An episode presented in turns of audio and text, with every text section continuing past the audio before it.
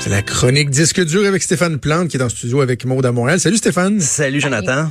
Ça fait longtemps, il me semble, j'ai pas eu des nouvelles de Frances Bean Cobain, la fille de euh, de, de, de, Kurt Cobain et euh, de Courtney Love. Et là, t'as as des nouvelles pour Ben oui, elle lance une collection de vêtements. Donc aujourd'hui, je, je troque euh, mon, mon statut de chroniqueur musical. Je deviens un chroniqueur mode. Euh, J'adore. Salut, Jean ici. Bon matin. C'est ça, oui. ça, ça risque d'être euh, une chronique seulement, mais on, on verra. On sait jamais une nouvelle carrière. ben en fait, Frances Bean Cobain la, semaine dernière elle avait euh, parlé avec euh, Lil Nas X à propos de sa chanson qui ressemble beaucoup à In Bloom de Nirvana. Et elle avait dit ah ben ça va moi j'ai pas de problème avec ça même si ça ressemble à la chanson de mon père. Et surtout que Lil Nas X avait accepté de, de, de co-créditer sa chanson à la succession de Kurt Cobain. Kurt Cobain, bien sûr, qui, s'est suicidé en 1994, mais euh, les profits de sa vente, les ventes d'albums, les droits d'auteur vont à sa descendance, à, la, sa succession, donc Courtney Love et Francis B. Cobain. Donc, elle a décidé de prendre euh, des extraits du journal intime de son père pour faire une collection de vêtements qui s'appelle Kurt Was Here. On parle, on parle ici de croquis, des dessins, des notes manuscrites que Kurt Cobain avait écrites dans son journal intime. Et on met ça sur des t-shirts c'est pas c'est pas des t-shirts de Nirvana, c'est pas de la marchandise là qu'on retrouvait dans les spectacles. Okay. C'est vraiment des t-shirts euh, avec des, des, des dessins. Euh, Écoute, ça, ça, se retrouve chez les magasins Barney's. On peut les acheter en ligne. C'est 150 dollars canadiens pour un t-shirt? Du t-shirt? Oh que oui. Et euh, c'est 100, ben, 113 dollars US, mais ils convertissent automatiquement le 148 dollars canadiens. Et ça, ça inclut pas la livraison. Euh, c'est la, compagnie Live Nation qui, euh, qui, fait de la promotion de spectacle, qui organise justement là, de la la marchandisation, je dirais, pour le, les groupes, la musique. Euh, ils ont tenu à rappeler que c'est le message de Kurt Cobain euh, qui est plus que jamais pertinent dans le climat politique et social actuellement aux États-Unis. Euh, puis on dit que c'est la meilleure, c'est le meilleur moment de, de, de, propager son héritage. Euh, puis on tient à rappeler que il y a une partie des profits de la vente des, euh, des vêtements qui va être versée à l'organisme Jed Foundation, qui agit dans la prévention du suicide chez les jeunes aux États-Unis. Et c'est d'ailleurs aujourd'hui que c'est la journée pour la prévention du suicide.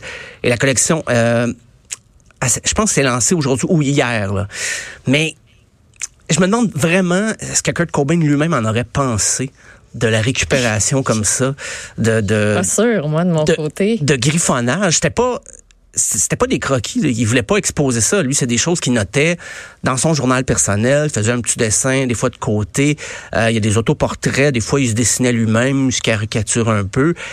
Je pense pas qu'il s'attendait à ce que ça fasse des t-shirts à 150 dollars. Même si l'intention est très bonne derrière ça, il y a quand même une partie des profits qui va à la famille, qui mais ben là c'est ça là, tu sais il y a la bonne intention puis il y a le moyen de faire une pièce aussi. Là. Ouais ben c'est ça euh, parce que on va être franc là, si c'était des croquis sortis de nulle part de quelqu'un qu'on connaît pas, ben bah OK, tu peux faire un t-shirt mais il y aura pas de suite à ça là. Parce que je suis en train de regarder là, j'ai trouvé un lien sur internet puis bon. Ouais, moi aussi je suis pas impressionnée. je sais que c'est des croquis puis tout ça puis que la cause est super bonne mais L'intérêt, des fois, c'est le parallèle qu'on peut faire avec sa musique, peut-être pour les gros, les fans, les, les, mais même là, encore là, les gros fans, je suis pas certain qu'ils vont approuver cette démarche-là de, de, Francis Bean Cobain. Euh, Puis c'est drôle parce qu'on tient vraiment à rappeler dans Rolling Stone, euh, dans l'article du Rolling Stone, on disait, ben Francis Bean Cobain elle a vraiment chapeauté là, le projet, tout ça. C'est pas Live Nation, la grosse compagnie à côté. Non, non, c'est vraiment un projet personnel mais on s'entend que c'est quand même euh, très corporatiste euh, comme démarche. Euh, puis je pense que Courtney Love est d'accord avec ça. Euh, c'est drôle parce qu'en mai dernier, il y avait une compagnie française de de mode ben, qui s'appelle Vêtements, tout simplement, qui avait recréé un T-shirt que Kurt Cobain avait fait lui-même où c'était écrit Corporate Magazine Still Sucks. Donc, les, les magazines grand public sont toujours aussi poches. Et euh, Kurt Cobain avait fait ça pour la première page du Rolling Stone. Donc, on voyait, on voyait l'ironie. Sauf qu'une compagnie de vêtements euh, parisienne qui avait décidé, tiens, on va reprendre ce T-shirt-là. Et il vendait 550 dollars. Et ça, c'était euh. pas une œuvre caritative, là, pas du ah, tout. Alors, Courtney Love, sur Instagram, avait pété un plomb. Et, ben, avec raison, je dois dire, là, c'était quand même euh, justifiable. Mais par contre, là, elle endosse la, la démarche de sa fille euh, pour la Kurt Was Here, la nouvelle collection. Euh, mais c'est c'est quand même pas la première fois qu'il y a des artistes, des musiciens qui ont qui lancent des collections de vêtements. mais il y en a que c'est assez évident. On sent, ben, ce qui me fait rire, c'est Maroon 5. il y a une collaboration avec Kmart. Ça, c'est quelque oh, chose. Aux États-Unis, parce qu'on retrouve plus de Kmart au Québec depuis un années 80 peut-être. Sinon, ça aurait été intéressant avec Kevin Parent, une collection, lui qui en parle dans une chanson. Faites le genre de chum qu'on achète au Kmart. Ben voilà, vous venez de trouver le jingle de la publicité. S'il y a des gens de Kmart qui écoutent aux États-Unis quelque part, ressusciter les magasins au Québec. C'est Qu'est-ce qu'il y a de dégueulasse là-dedans? C'était un beau karaoké, ça, que vous avez, nous fait j'aime la pause qu'on a faite, l'espèce d'hésitation avant de poursuivre le refrain. vous attendiez votre cue comme la famille Dion. Euh, mais sinon, dans, dans le rap, c'est évident qu'il y a beaucoup, beaucoup de collaborations comme ça. Euh, et ça, Rocky, avec, avec Jérémy Scott pour Adidas. Adidas a aussi aidé Selena Gomez à lancer une collection.